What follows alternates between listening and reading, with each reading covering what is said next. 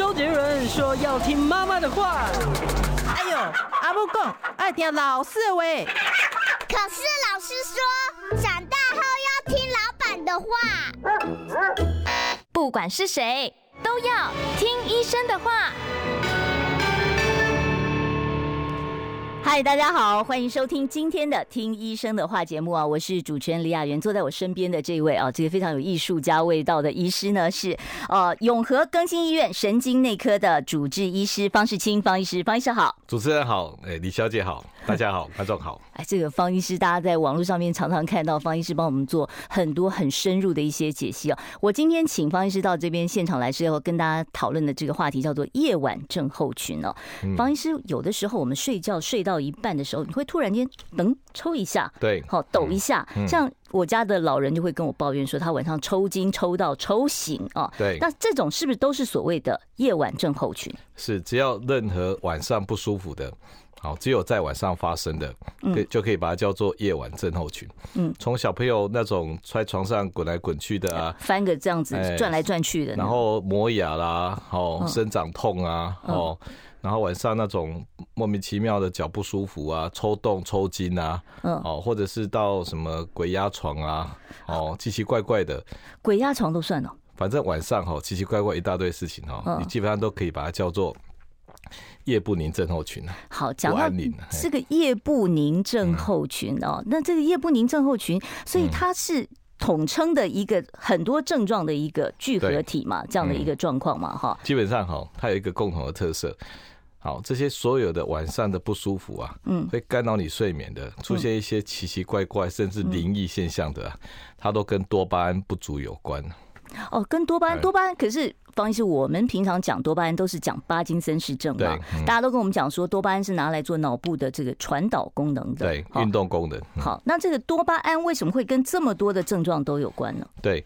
因为我们都都认为巴金森氏症啊，就是多巴胺不足嘛。对。那多巴胺不只不是只有在运动上哦，它在那个感觉系统还有认知系统也会有那个呃不正常不足的表现。嗯。比如说在在那个认知系统太低或太高啊，嗯，就会出现一一些像躁郁症。嗯。好，那像那个精那个视觉失调症呢，也是被认为跟多巴胺太高。也有点关系，好，所以在认知系统，多巴胺就可以产生很多呃精神方面的疾病。那我们今天讲的这个腿不宁或夜不宁啊，嗯，它是在感觉系统，感觉系统，嗯，所以它会呈现各式各样的一个症状。对，是因为哈多巴胺这个东西哈，它把我们的身体、心理。也就大脑，嗯，跟灵魂哈，身心灵连在一起的一个，就是靠它传导浆糊。哦，它是个浆糊的功能。你就想象说，你身心灵要连在一起，需要这个浆糊。如果这个浆糊不够啊，它就掉了嘛。你大脑就找不到身体啊。啊，它就它就整个就断开了，就就失联了这样的一个状态了。那大脑找不到身体，它也很很不舒服啊。嗯，你坐在这边，你你你你你现在觉得你的脚还在吗？我的脚在，应该在嘛？哈，在。因为你用感觉就知道你的脚还在啊。对，没错。如果你突然觉得你的脚不在了，你的大脑会吓一跳啊。所以你时时刻刻要保持那种，呃，我的脚还在，我的脚还在，的这种监测啊。嗯。如果多巴胺不足的时候，你这个监测哈就不够。啊，就等于是你那个监视器黑画面了，就是了。你看有些人坐着是不是一直在抖脚？啊，对我我记得很多那个人家讲说男抖穷女抖贱啊，然后那时候小时候谁抖脚，妈妈就会骂你不要抖脚，抖脚不好啊。这个抖脚难道跟多巴胺有关系吗？那就是刚刚我讲的，有点找不到脚啊，所以坐在那边的时候，大脑有点找不到脚。你抖的目的是为了让你知道脚是存在的，有存在感，刷存在感的意思。那有人抖脚不好看，就翘脚嘛。哦，翘脚也是啊。那翘脚就有一点那个弯曲，然后增加你感觉的输入啊。哦，所以不管是翘脚还是抖脚，就有一点代表你你的多巴胺不太够，本体感觉不足，所以你必须要用这些动作来找到你的脚。是是，讲到翘脚，我其实常常翘脚的时候，我会觉得比较有安全感。嗯，那那这个也是因为那也是因为身体感觉不够，嗯，所以利用这些增加的张力啊，来增加对感觉本体感觉的输入，嗯，所以这种情形也可以发生在睡觉啊，嗯，睡觉的时候多巴胺更不够啊，嗯，我难道晚上多巴胺是不是跟褪黑激素一样，就是呃晚上才会分泌？它有不是多巴胺在白天比较多，所以我们白天精神活力比较好嘛，嗯，好，那到晚上呢，它本来就比较低了，嗯，但是会低过头。嗯，那低过头的这个情况呢，会让你找不到脚，所以你要抖一下，睡觉的时候还要翘脚，还要主动的抖脚，或者是抽筋，这些都是本体感觉不足的表现。是，那我我很好奇的就是，讲到这些呃夜不宁症候群啊，在出现这些症状的时候，嗯，患者本身是有意识的吗？他是清醒的吗？跟我们所讲的说做梦梦到什么恐怖的事情，抽一下抖一下有关系吗？没有关系，嘿，因为他纯粹就是哈，比如说你找不到脚，大脑不坐以待毙嘛，嗯，所以他就会用一些弯曲弯曲的瑜伽姿势啊，嗯，甚至你还起来走路啊，来增加你的感觉，嗯。但如果他增增加，他出现这些异常的感觉哈，就是要帮你，要要求你去去动它，嗯，所以有人起来会捶捶脚啊，会怎么样？那有些大脑就会主动的让你抽动，嗯，然后让你你动的时候他就抽筋，好奇奇怪怪表现，所以他也可以被动的让你不舒服。那你去动，他可以主动那你抽动。是，那方医师，像有的人他晚上要跑好多次厕所，嗯、可是每次去尿他就尿一点点。对，哦，他很频尿，就是所谓的膀胱过动，嗯、这个也有关系吗？有点关系哦，因为晚上去上厕所，如果你是老人家，嗯，我我我说过有一个叫抗利尿激素哈，嗯，在那个这个脑下垂体分泌的这个激素，到了年纪大以后，呃，分泌不够，嗯，所以他就没办法抗利尿，他就制造很多小便，嗯。那大脑很奇怪，他故意制造这个荷尔蒙来让你不要在晚上制造很多小便，嗯，他要帮助你一路睡到底的。对啊，让你睡舒舒。那老年人呢，这个这个激素不足呢，他晚上制造太多小便，所以他上两三次、五六次厕所。但是有一种很奇怪的哦，也就是说，呃，他上厕所没什么尿，嗯，他就一直去上厕所。对啊，他就是一直觉得我有尿意，我要起来去跑一下厕所。那如果你白天没有，你晚上特别多，那也是进入那个夜不宁症候群的范围。也就是说，他找不到膀胱哦，所以他晚上呢去上个厕所呢，可以增加膀胱的感觉。所以讲了半天，其实都是大脑这边在，他在在设法要跟你联络，然后你要再刷一个存在感，让大脑知道说我还在这样的一个过程。那既然都跟多巴胺有关的话，那这个在治疗上是不是我吃补充的多巴胺就有效呢？对，多巴胺是我们大脑自己制造出来的，嗯，它不是可以吃得进去的。哦，所以吃不进去啊？没有，对。那自己制造出来呢？它是从氨基酸转过来的，也就吃了那些蛋白质、氨基酸。那它需要叶酸跟铁。那这个这个大脑制造多巴胺的工厂啊，嗯，如果你你这些氨基酸还有这些多那个叶酸、铁不够啊，嗯，它制造不足啊，它只能够供应你白天的，到了晚上它已经产量不够了，所以你就会出现问题。那怎么办呢？当然你可以先验个血，看你的叶酸跟铁是不是不足，好。那有些人不足，有些人没有。那你也你也要吃一些多巴胺刺激剂，嗯，直接帮助他呃维持住多巴胺的这个功能。是，您刚才讲到叶酸跟铁，我第一个反应就是这不是孕妇吃的吗？那很多孕妇就要吃这个叶酸跟铁，那是不是孕妇特别容易出现这个夜不宁症候群？有一有一种族群的女性哈，她很容易出现晚上的腿不舒服。也就是说，像经期量很多的啊，然后有点失血的、缺铁的，嗯，这些缺铁的病人呢，晚上嗯特别会腿不舒服。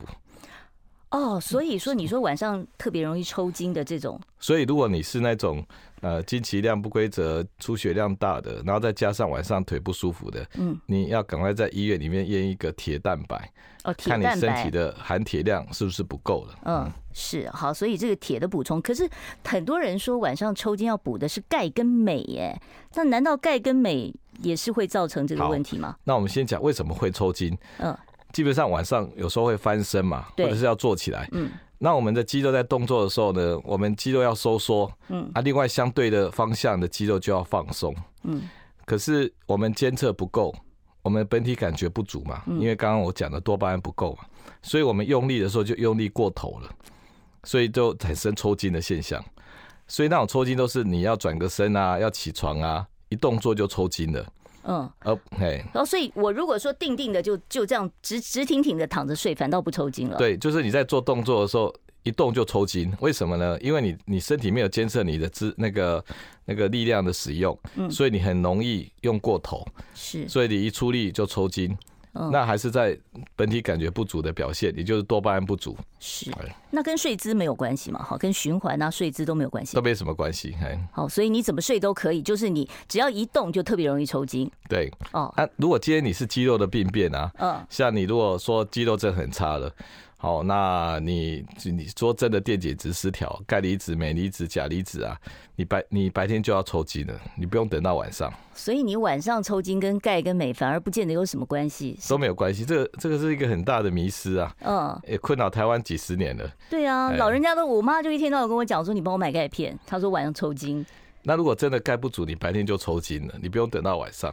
嗯、哦，所以晚上其实是多巴胺的这个的一个综合的表现，一个综合的表现。像像有有些有些这种，也是我在高雄哈，那一个女生坐在那个旁边吃冰，然后她跟她男朋友说，她这这个从小啊腿都不舒服，然后抽动抽筋啊，那我就一直想要过去跟她说，你得的是腿不宁症候群，可以治疗。腿不宁症候群白天也会发生，对不对？对，可是我就不敢过去，因为她男朋友在旁边。以为我在骚扰他这样子，所以这种问题的很多，都困扰几十年了。是是是，除了腿不宁，有的时候我趴在桌子上睡，我也会觉得，哎，会抖一下。啊，这个全身都有可能出现这种不宁，对不对？因为我们身体哈，二十四小时时时刻刻都要被监视啊。嗯。所以如果你没有监视的时候，它会这种表现。嗯。哎。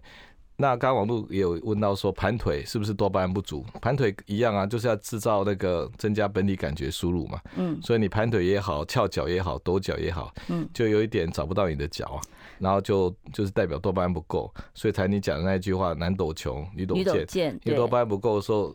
做事业不能够有专心恒心嘛，所以做的比较不好。所以这句话也不是随便乱说的了，它也是有一些科学根据在的了哦。的确是这样。是，那我这样理解，方医师，你看对不对啊？就是当你出现很躁动的时候，是你的多巴胺分泌太多了。好，当你呢，呃，出现比较 down 的这个状况的时候，那就是失联了啊。然后有一些不自主的动作的时候，很可能就是多巴胺现在分泌的不够这样的一个状况。可以这样讲，哎。因为失联哈是一个很大的问题啊，身心灵失联啊，嗯，脑袋找不到身体，就腿不宁嘛哈，或者是晚上多巴胺偏低，夜不宁，嗯，哎，那如果是这个身体跟大脑，大脑跟那个脑袋也会失联，是，哎，像鬼压床就是脑袋跟灵魂失联。听医生的话，给您健康小提醒。我是亚东医院精神科潘义如医师，忧郁会痛。如果你常常觉得全身到处都不舒服，头痛、胃痛、胃食道逆流等等，这时候别忘了也要检视一下自己的情绪，你会不会也处在一个不快乐的状况呢？想听最实用的医疗资讯，锁定每天中午十二点，中广新闻网、流行网，听医生的话。好，欢迎大家呢再一次回到我们听医生的话节目现场。我今天现场为大家邀请到的是永和更新医院神经内科的主治医师方世清方医师哦。方医师呢，这个我相信在网络上面大家都对他非常熟悉哦。他今天呢就是来跟我们谈谈这个夜晚症候群。我们刚才已经讲到了这个夜晚症候群的这个部分。接着我要问一下，这些所有不舒服的症状还会出现在白天吗？如果这个多巴胺造成的，嗯、白天也会有吗？呀，你看有些老太太啊，她膝盖不舒服啊，嗯，膝盖退化。他走路会痛，理所当然嘛，不够用，膝盖的问题，对不对？嗯。但是他坐着不动的时候，他有另外一种痛，坐着不动也会痛，就觉得说好像要敲敲膝盖啊，敲敲腿啊，然后才舒服一点。所以光是膝盖退化哈，就有两种痛，嗯，一种就是一走路就痛，一动就痛，休息照理应该没有动，应该不痛嘛？对啊，没有休息的时候，另外一种痛。觉得紧，有的人会觉得我我我腿紧紧的，因为他这个膝盖退化以后，他膝盖旁边有很多本体感觉的那个接收器，嗯，他专门负责膝盖的位置的，嗯，结果这个感觉接收器也不好了，失灵了，那老太太也找不到膝盖了，所以就觉得不舒服，觉得不舒服，然后就要敲敲脚，说我脚在这里，我脚在这里，好，这是另外一种痛，我把这种痛叫做啊休息痛。休息的时候就觉得不对劲，我其实经经常听很多长辈就讲说：“哎呀，我不得劲儿，不得劲儿啊！”就说我也说不出来我哪里不舒服，但我就是不舒服。那这个不是假的，不是心因性的嘛？哈。嗯，所以哈，这个痛吼有分两种哦。嗯，你受伤的痛，当然大家很明白嘛。哈，嗯，我们痛久了以后有两种痛，一个叫敏感痛。像老太太走两步，她脚就痛哎。嗯，一种叫做休息痛。嗯，就坐在那边不动的时候，找不到那个位置，然后就会不舒服。这两种痛法是不太一样。怎么样不一样？如果你今天那种走路痛的、敏感痛的，嗯，那就是你典型的痛。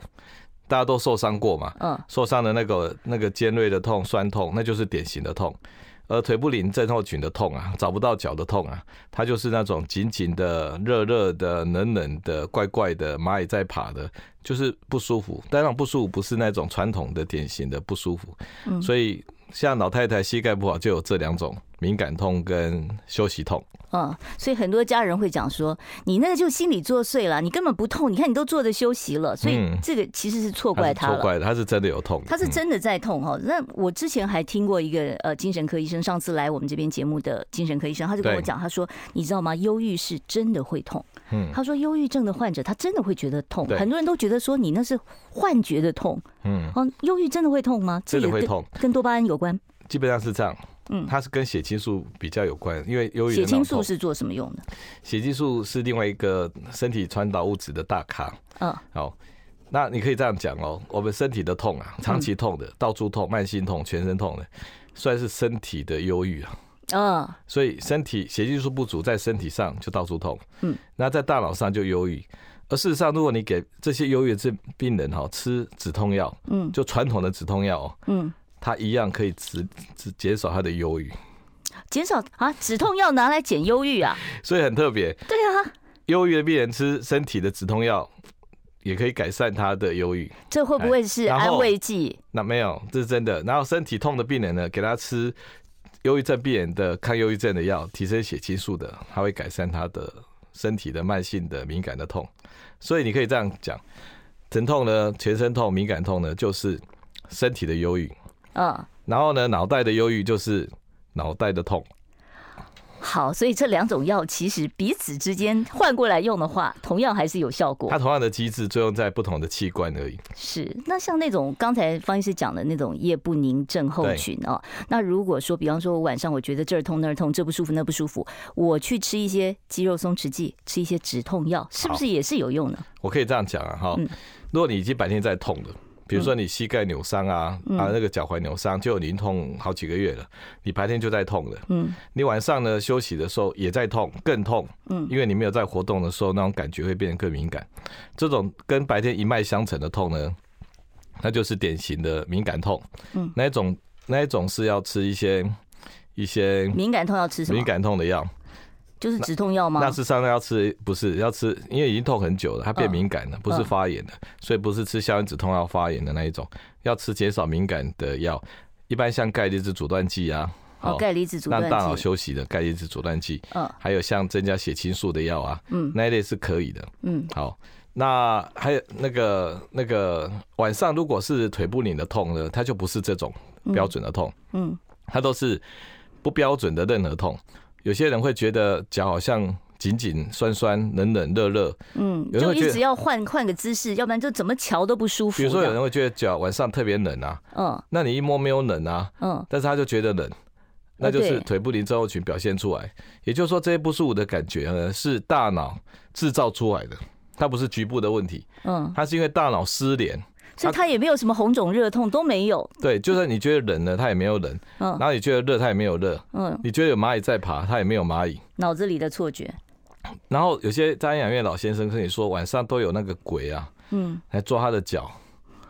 然后，然后你讲的好像他好灵异啊，这个音了，对不对？对啊。其实老老先生、老太太是跟你说，晚上呢他腿不舒服，他以为啊有鬼在抓他的脚。哦。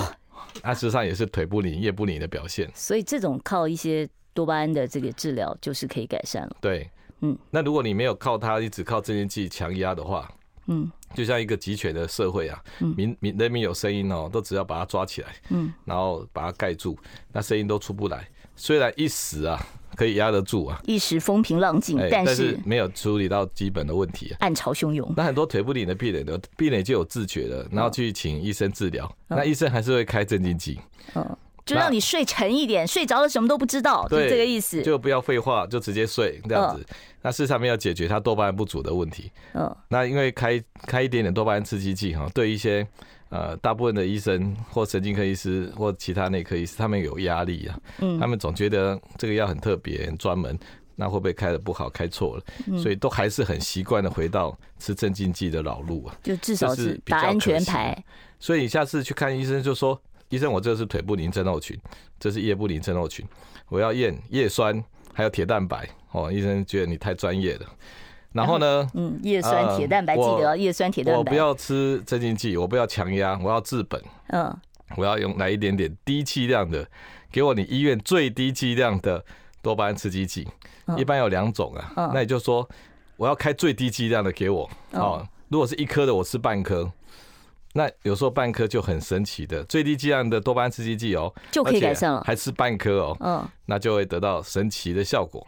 哎，这个是不是有一点心理上面的？完全不是，是生理上的。身体上、生理上面的，所以跟心理哦，你不要以为那个是假的，那个痛都是真的哦。好，我们要稍微休息一下了。我今天开放 call in 的时间会晚一点哦，四十八分才会开放 call in。好，我们现在呢要呃，听众朋友，如果你有问题的话，你是可以写在 YouTube 的留言板上。当然不要忘了帮我们订阅一下啊，我们的 I Care 爱健康频道啊，希望大家呢多多帮帮忙啊。然后如果你在 YouTube 上面想要回看我们今天访问的内容，呃，在今天下午你也。可以看得清清楚楚，我们都会 PO 到网上去。我们稍微休息一下，待会儿回来。听医生的话，给您健康小提醒。我是亚东医院精神科潘义如医师。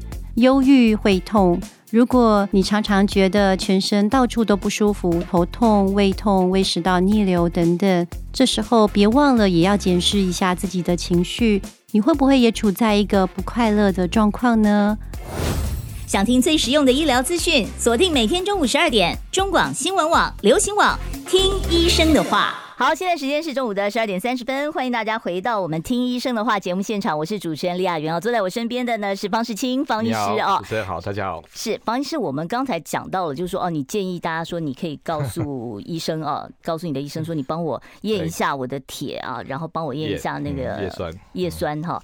那可是刚才就有听众问了说，可是很多医生不喜欢你指导他要做什么，尤其是他会说我医生你医生，嗯，好。因为哈，台湾看病哈，这个很忙啊，嗯，那价格又很便宜，像像像，如果你只花两百块钱哈，你你是没有办法要求很多，就像你在路边买买一杯饮料，你跟他说哈，我要加什么加什么加什么，荷包蛋三分熟，对，不可能，不可能吧哈，因为你只花两百块钱，然后时间很短，所以你怎么办呢？你要把你的那个看病的内容要先比较顺呐，你的资料要准备好，比如说你吃什么药，你都带来。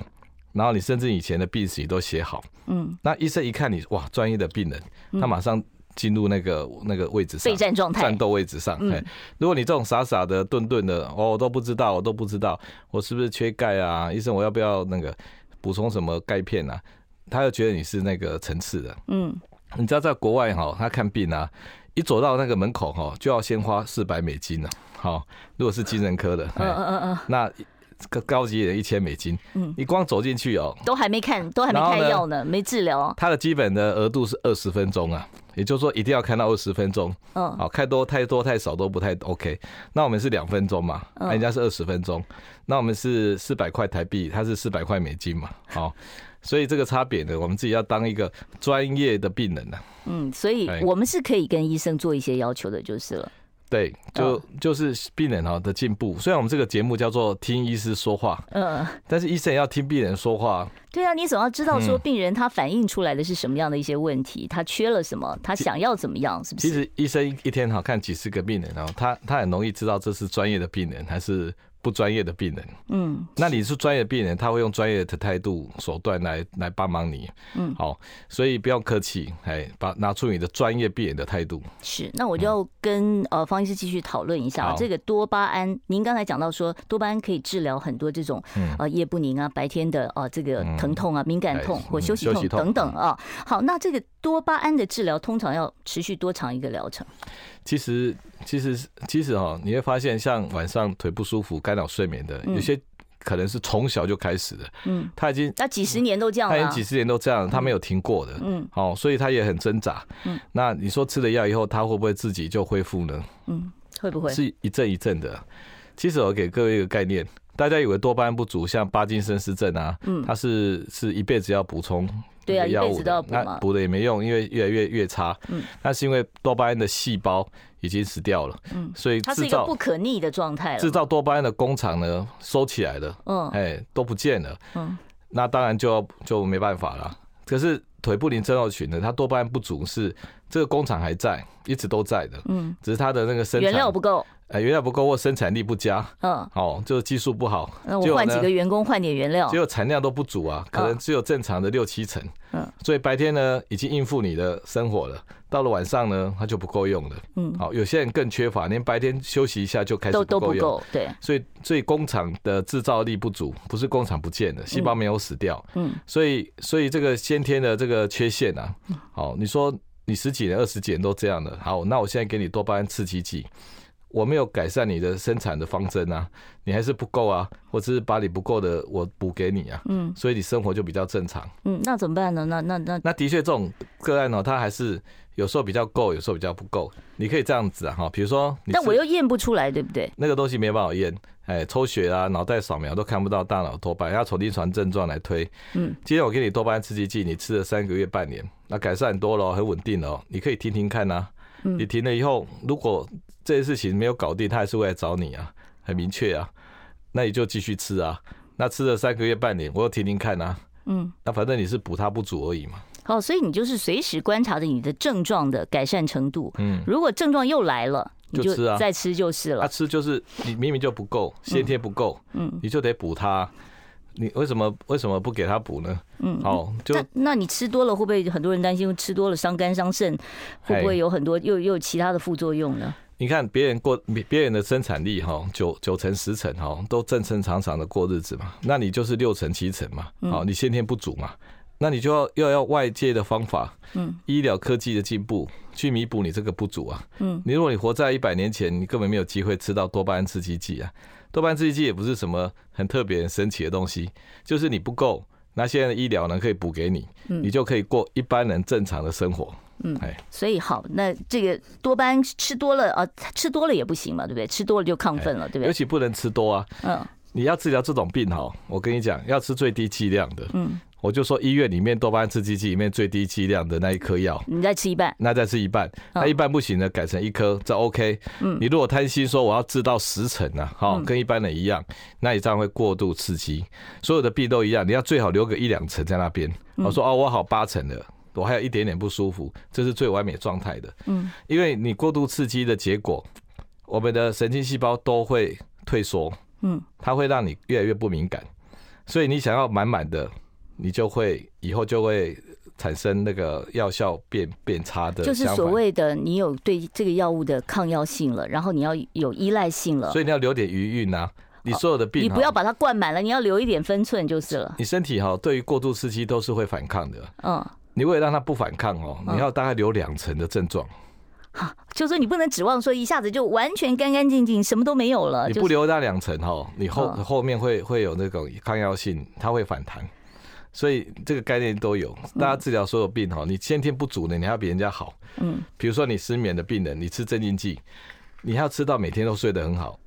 正常人都没有每天睡得很好，你还每天睡得很好，对，你就大概就是啊，差差不多 OK 了，就是维持你白天活动的这个体力，这个。所以今天方医师跟大家讲，你身体所有的病哈，嗯，你先天不足的，你要留两成的余韵呐。嗯，好，这边你看又有听众在问，他说我的脑筋反应特别迟钝，我是不是也是不宁症呢？哦，他可能是跟过去的他比，他觉得他最近反应迟钝了。OK。当然，不宁症是一种坐立难安的表现呢。嗯，他会有不舒服的。嗯，他并不是说我专心不够就是不宁，不宁就是不舒服，需要动一动。那这个迟钝算吗？好，那我举那个像那个注意力不集中的小朋友。嗯，多巴胺不够的人在认知表现上，他就会注意力不集中。像很多小朋友就是这样。那他就分为两种类型，一个就是单纯的注意力不集中。嗯，哎，所以他就整天在发呆嘛。嗯，另外一种呢是调皮捣蛋的。去调戏别人，然后他的过动呢，是为了增加他的存在感的，所以多就多巴胺不足就有注意力不足跟注意力不足加过动。哦，所以这个还是要做一个这个鉴别的啊。好，现在时间呢是十二点三十八分了，我们稍微休息一下。我今天四十八分才会开 call in，先不要打电话哦。听医生的话，给您健康小提醒。我是亚东医院精神科潘怡如医师，忧郁会痛。如果你常常觉得全身到处都不舒服，头痛、胃痛、胃食道逆流等等，这时候别忘了也要检视一下自己的情绪，你会不会也处在一个不快乐的状况呢？想听最实用的医疗资讯，锁定每天中午十二点，中广新闻网、流行网，听医生的话。好，欢迎大家回到我们听医生的话节目现场。我们今天现场请到的呢是啊，这个神经内科的方世清方医师啊。方医师刚才跟我们讲到了很多哦，这个呃夜晚的夜不宁症候群啊，还有相关的一些议题。现在有听众在问哦，他说我今年四十岁，最近常常会双脚的脚底抽动，或者是有放电的感觉，有的时候会觉得小腿哦一直麻到脚底，有麻麻的感觉，这个是不是就典型的呢？OK。如果你是坐着休息不动的时候才表现的，那算典型了。哦，坐着休息不动的，休息痛，有一点这个味道，也是就是腿不宁，也是找不到脚的表现。嗯，因为你坐着的时候哈，你不动，嗯，那他大脑就找不到脚，嗯，然后他就主动的抽动，他就主动让你麻麻的，主动的紧紧的，然后他逼你动啊，所以有人坐五分钟就起来走一走了。好，那这就是你的脑袋跟你的身体已经有点在失联了。哦，那这个我我急性处急性处理是不是就是我换个动作换个姿势呢？那整天就是走来走去的啊，你就会泄出你泄露你的秘密，你多巴胺不够啊。那我要怎么办？那怎么不要？好，那我跟你讲，你平常哦，嗯，你可能去走走路啊，让你的身体哈跟脑袋连接比较好一点。你发现到了某个年纪哈，我们脑袋已经有点。不能够控制全身了，他有点找不到身体在哪里了。那这样讲起来就是舒压的意思嘛？然后不是，他会失联，他真的失联了。嗯，他是有点那个、那个、那个走路都踉跄啊。嗯，好，然后走路觉得浮浮的啊，对，怪怪的啊。嗯，好，从四五十岁就有了，到老更多。嗯，那就是因为他找不到脚了。那要怎么办呢？那怎么办呢？就要每天去走路啊，走一个小时啊。那在走路的过程里。你就一直找到脚，一直找到脚，一直找到脚做练习。所以你养成一个惯性就是了，让你的这个失联的状态一直保持，就说哦，我现在脚在这儿，脚在这儿，脚在这儿。呀，你知道我们五十岁以后哈，整个身体啊，还有精神啊，都分崩离析啊，没有办法统一啊。老啊啦，不多啦哦。他说我习惯开灯睡觉，晚上会起床好几次，这样会失智吗？这样不好啊！你最好戴个眼罩。嗯，你眼罩你平常就不用看管那些灯。嗯，等到你起来上厕所，灯又在，然后睡觉的时候再把眼罩戴着。买最便宜的眼罩戴着就可以了，就是那个飞机上面有时候送那种眼罩就可以了，非常好用。对，然后其实有的老人家是家人会特别给他留盏灯啊，怕他起来。留盏灯以外，再给老人家眼罩。嗯，好，灯跟眼罩你都要准备啊。那小朋友国三要考试，压力大，晚上会尿床哦。然后，呃，人格改变也很大，这个多巴胺能改善吗？小朋友可以吃这个吗？嗯，他其实其实人格改变是他的必然的成熟期啊。嗯，好，他在这个过程呢，大脑像风暴一样把不不没有联系的细神经都去掉。嗯，所以他是大改造。嗯，你要把它像这个风暴其实对他是有益的。嗯，所以这个让他自然去承受吗？不需要再给予药物的补充？我想要多一点那个包容啊。哦，爸妈要多一点耐心跟包容，因为青春期哈，他大脑精力那个太旺盛了，刮台风下大雨的，他把不要的东西去掉，嗯，好，然后把连接的东西留下来，他其实是也是很乱的，嗯，那你就开始骂他啊，说以前都很乖，现在不乖了，嗯，对，叛逆，叛逆，对不对？其实这一段叛逆期、独立期，如果做得好，嗯，好，他是大脑是清的干干净净的，嗯，然后有有助于他未来的人格发展。如果这段时间乖乖的都不亲的。背了一大堆那个垃圾在沉重的包袱在脑子里面，那这样对他是不好的，所以大父母要对这段期间小孩子包容。嗯，好，所以倒也不必太紧张，说直接他不是一辈子都是这样的，他就那几年他在改改改造大脑的过程，你不要以为他现在这样一辈子就这样，不是。是，那可是其实你讲到这个这个青春期的孩子，他有很多人际关系上面的困扰。其实不光是青春期的孩子哦，像成年人在在我们这些所谓的社畜啊，在在办公室里面，有的时候也是会有一些很怕很怕被隔离这样子，对，好像被人家孤立了。说我他们都在讲什么事情，我怎么不知道？就会有一种恐慌、没有参与感这样子，被排斥这样子，这样会导致这个不宁的这个状况吗？我跟你讲，这这个哈，我们把它放大一点好了，嗯，我们把它叫心不宁好了，心不宁啊，这的确是心不宁啊，常常都有很多人心不宁啊。其实哈，你你压力的来源很大一个地方是来自于人际关系的，对啊，不管是家庭的，或者社会的、工作的人际关系，是你很大压力的来源。对，我知道，我有的时候你会看，哎，他们在好像今天我觉得他对我的这个讲话的态度不太好，他是不是对我有意见？我是不是得罪他了？就会很多这种这种脑子里面的联想啊。因为我们人类哈是一个团群体动物啊。我我们很早就不是单打独斗的，像那个什么，我们就是过群体生活。所以如果你没有那么群体，嗯，好，你会觉得很危险，群性不够，很宅，生存感很很很危险。嗯，所以呢，如果你觉得你被孤立的、被隔离的，那一种那一种好像跟团体是失联的，嗯，那这是很糟糕的事情啊。所以，所以你你。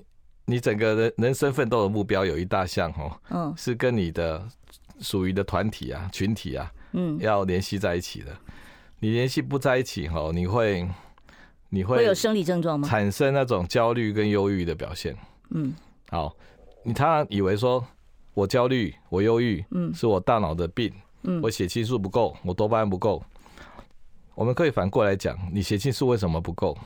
为什么让你忧郁？那医生给你吃血清素药、多巴胺药，你就改善了。嗯，那说啊，我我天生基因遗传，所以我血清素不够，不不一定是这样啊。嗯，是因为你跟群体的连结性不够，你被孤立隔离之后，这个难道不是个性吗？没有，你你在你被孤立隔离之后，你的大脑哈，嗯，监视你，发现到你你的那个跟群体是脱节的，嗯，然后他要提醒你，嗯。他就分泌，他就制造血清素比较低，让你感到痛苦，然后逼着你要去打开你的。那你如果没有听懂他的话，你就继续吃血清素的药，以为我就好了。嗯，那是在骗自己。血清素不够是他有点故意处罚你的手段。嗯，而不是而不是那个你天生就自己不够，所以你要做的是去跟跟别人多交流之后。去避免那个孤立感。是，刚才我在私底下跟方医师聊的时候，方医师说一个人应该有一百五十个朋友。嗯，哦，而且这一百五十个朋友不是那种跟你点头的泛泛之交啊，还是要能够聊两句的那些朋友才算。那不止两句哦，嗯，哎，要讲心里的话。你今天如果手机上的赖的朋友啊，嗯，那你可以打电话打电话给他，马上跟他讲心里的话，而不感到尴尬的。这个才算才算是朋友的定义了。对，那这样朋友扣掉家人好了，然后大概要一百个。至少要一百个，你看看，你看看你的那个赖上面的朋友群是不是？但太多也不行，太少也不行。太多会怎么样？太多你的脑袋负担没有办法负担这么多人。你要承担这么多别人的这个跟你的交流的过程当中，也许像你倒垃圾啊等等啊。因为你脑袋的容量的设计哈，大概只能够承担一百多个朋友。嗯。所以，所以你也不要太贪心，好像在收集朋友一样。嗯。好，你你你虽然不要被主群那个孤立，嗯，但是你也不要。刻意的去收集一大堆朋友，几百个、几千个的，那个都是超过你大脑应该的负担。是，好，我待会儿呢会开放现场的 call in 专线啊，呃，我们的现场专线呢是零二二五零九九九三三零二二五零九九九三三。四十八分之后呢，我们开放现场的 call in 专线，也欢迎大家呢打电话到我们的现场来，直接呢把你的问题请教方世清方医师。方医师问一下，你说的那个多巴胺补充剂是不是神经内科才能开？一般神经内科。比较理解这个药啊，其他科开这个药心里过不去，很害怕，以为很危险，事实上不会。嘿，好，所以这个神经内科才有办法帮你做这样的一个处方哦。好，我们要稍微休息一下了，待会儿呢可以开放现场 call in 专线哦，记得打电话到我们的现场来，听医生的话，给您健康小提醒。我是亚东医院精神科潘怡如医师，忧郁会痛。如果你常常觉得全身到处都不舒服，头痛、胃痛、胃食道逆流等等，这时候别忘了也要检视一下自己的情绪，你会不会也处在一个不快乐的状况呢？想听最实用的医疗资讯，锁定每天中午十二点，中广新闻网、流行网，听医生的话。好，我们现场的这个 call in 专线现在开始打开啊，零二二五零九九九三三二五零九九九三三哦，提醒大家哦，你收音机音量关小一点，要不然我会听不清楚你讲话啊。我们今天现场请到的是永和更新医院神经内科主治医师方世清方医师。好，哎，我们接第一通电话了，方医师。好，你好，请说。喂，喂，哎，您在线上，请说。是我吗？哎，是哎。啊，好。我我要请教呃医医生呢，主持人你好，是，我姓吴，哎，吴，我想要请教一个问题哈，就是我几年前就因为我七十几岁了哈，是，那晚上睡觉原先刚开始的时候就是那个会抽筋，全会抽筋，就是好像一根筋，但是要从去年开始抽筋是好像是一片的，有没有？嗯，就一片那个脚上一片的那个抽筋，越来越严重了。我要，呃，那我要。补充什么东西？嗯，或者是看什么科医生？好，那你只有晚上抽筋，你白天不抽筋，你就是标准的腿部宁症候群。嗯，因为晚上呢，本体感觉不够。嗯，你就直接看神经内科，跟他说我是腿部宁症候群，找不到脚，本体感觉不足的腿抽筋，那我需要验叶酸跟铁蛋白，还有吃一点点非常低剂量的多巴胺刺激剂。哎，大家就这样，你不要给我什么肌肉松弛剂，也不要给我什么镇静剂哦，哈。那跟医生讲，那医生会站起来给你鞠躬说。怎么会遇到这么专业的病人呢？好，你说其实方医师有教我，我知道哦。好，我们接下下一位听众朋友电话，喂，你好，请说。哎，我请教方医师哈，是我七十一岁，我经过我大学哎教学医院检查，确定我是帕金森。哦，帕金森，医生是叫我说暂时先不要吃药。可是我几年，我是去年二月检查出来的。嗯。那目前外观没有人看得出来我是帕金森患者。对。那医生是叫我不要吃。那我在大概三四年前，我自己有吃那个荣民制药的那个叶酸，五五 mg 的，我是两天吃半颗这样子。对。那目前手也没有在抖，家事都可以做。那这样子，我如果都不吃药，我会不会有一天忽然恶化的很严重？那你没有任何症状，为什么被说是多巴金森氏症？因为我偶尔写字会抖，我就觉得很困扰。为什么我会别人不抖，我的姐妹都不抖，就我抖？如果你写字会抖或拿东西会抖，那就不是巴金森氏症啊。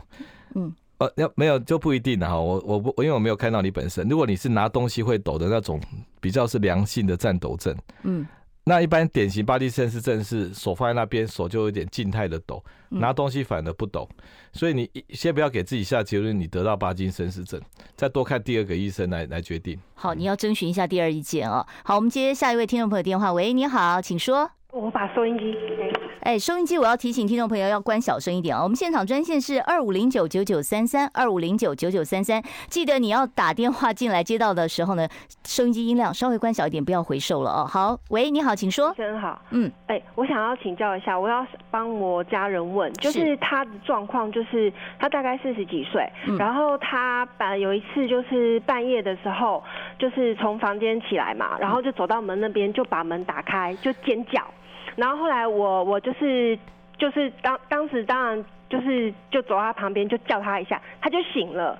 然后后来我就问他，我说你怎么了？然后他就说他刚刚梦到梦到就是就是从房间走出来，然后看到洗手间怎么灯亮了，然后他就他就觉得说是不是有就是有有有有不明的人在在那个。洗手间，然后他就整就是走出来这个门口，想要尖叫，想要求救。嗯，然后我就然后我就问他说，然后他可是我喊他，我叫他的时候他已经清醒了，然后他就跟我讲说，他刚刚怎么会做这些动作，然后他才想起来说，哎，家人现在明明都回来了。好，我了解哦。对对对，所以他这算不算梦游啊？对，嗯，不晓得，因为他的认知，他好像。哦，OK，基本上晚上出现这种呃。讲梦话啦，手舞足蹈的啦，嗯、甚至起来走动啊，嗯，还有尖叫这样。那这些奇奇怪怪的行为哈，嗯，呃，当然有一个专业名词叫 RBD 啦哈，就是动眼期行为异常症候群哈。嗯、那这个也是脑袋退化的表现，也就是说，嗯、他才四十多岁，是可以这样子，但是要看程度，有些有些退化是常常发生，常常发生，嗯，他这种偶尔发生的也就 OK 了啦，嗯，不过。这个大脑睡觉的结构哦不稳定，它该断的没断，该开的没开，造成奇怪行为。比如说那个夜那个鬼压床，嗯，人已经起来了，但身体不能动，我，我爬不起来，我爬不起来。那另外一种就是像这种呃做梦，人人还没有醒，但是身体一直在动啊，嗯，都是这个结构上不太连接的，不是很好，也都跟多巴胺不足有点关系。嗯，所以像这样子的个案，如果常常发生，好。老实说，是可以是大脑退化的早期表现，但是要常常发生才算。嗯，他这个偶一为之。那常常发生的话，的确也是可以吃低剂量的多巴胺刺激剂来把这个结构连接好一点。是，那这可以到神经内科去求诊，对不对？可以，可以。好，我们下一位听众朋友，你好，请说。喂，喂，哎，您好，请说。哎，是这样子，我今年七十七岁，是我大概二十年前开始，两只脚脚底发麻，看了很多医生。医生是说我是免疫系统的问题，嗯，就是说无药可治，要我跟他和平共存，嗯、是不是这样子？你整天都在麻吗？我整天都在麻，两只脚。那二十年来没有恶化？啊？有没有恶化？有没有更严重？更麻吗？呃，渐渐的麻。渐渐的严重。那有糖尿病吗？没有。OK。如果二十年的病都不会恶化的话，哈，嗯，也不算是一个一个会让你担心的病了，嗯，好，或许你的脚底的神经是真的有损伤，所以就比较差一点，可它就停在那里了，嗯，它就没有继续再破坏你的，那你或许得到某种周边神经的毛病，但是就停了，它不是进行式的，嗯，好，二十年不变，你就发就就把它搁着就好了，所以真的不用太担心了哦，嗯，好，我们赶快最后一通电话，我们麻烦长话短说，请好，你好，请说。你好，我想请问一下，小朋友目前十二岁，然后只有单纯的注意力不集中，嗯，没有过动，那适合吃多巴胺，然后有没有什么副作用吗？好，你应该给他吃多巴胺的药没有错，因为他如果没有办法集中，他的大脑的前额叶发展会不够，嗯，所以不要说怕吃药，他先天不足你就补给他，他只是发育比较慢，后来会跟上的。嗯，好，所以前面不要浪费这段宝贵的大脑发育时光，给他吃多巴胺的药。好，所以他可以到神经内科求诊。精神精精呃，小孩子有有那个儿童精神科，哦，可以到儿童精神科去求诊一下，看看是不是适量的来给一点补充哦。嗯，效果会不错。好，那今天呢，我们真的时间的关系，我就没有办法再接听其他听众朋友的电话了。我知道今天方医师难得到我们这边来，真的是电话都满线。谢谢方世清方医师谢谢我们的访问，谢谢各位。好，那下一次有机会。我们再希望能够再邀请到方世清方医师哦，到时候我们会回答更多听众朋友的问题了。今天的听医生的话就进行到此，非常感谢你的收听，不要忘了记得替我们订阅一下我们的频道，我们的 YouTube 频道 I Care 爱健康。好了，今天节目就进行到此喽，明天中午十二点再会喽，拜拜，拜拜。